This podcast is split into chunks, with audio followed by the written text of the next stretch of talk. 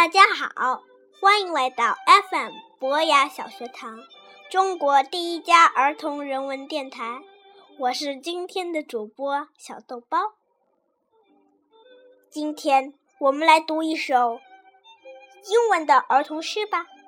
这首诗的名字叫做《Ten Little Fingers and Ten Little Toes》。现在我们就开始吧。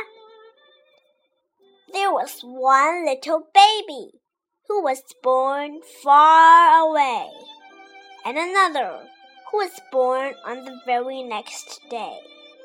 And both of these babies, as everyone knows, has ten little fingers and ten little toes. There was one little baby who was born in a town, and another who was wrapped in an eider down. And both of these babies, as everyone knows, has ten little fingers and ten little toes. There was one little baby who was born in the hills, and another who suffered from sneezes and chills. And both of these babies, as everyone knows, has ten little fingers and ten little toes. There was one little baby who was born on the ice, and another in a tent who was just as nice.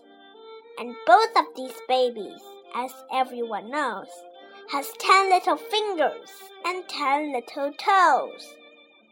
But the next baby born was truly divine, a sweet little child who was mine, all mine.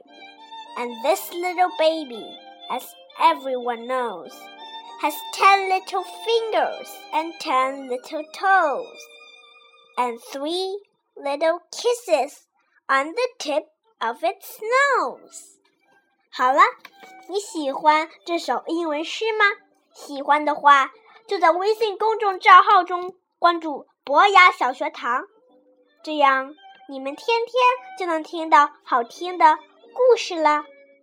再见。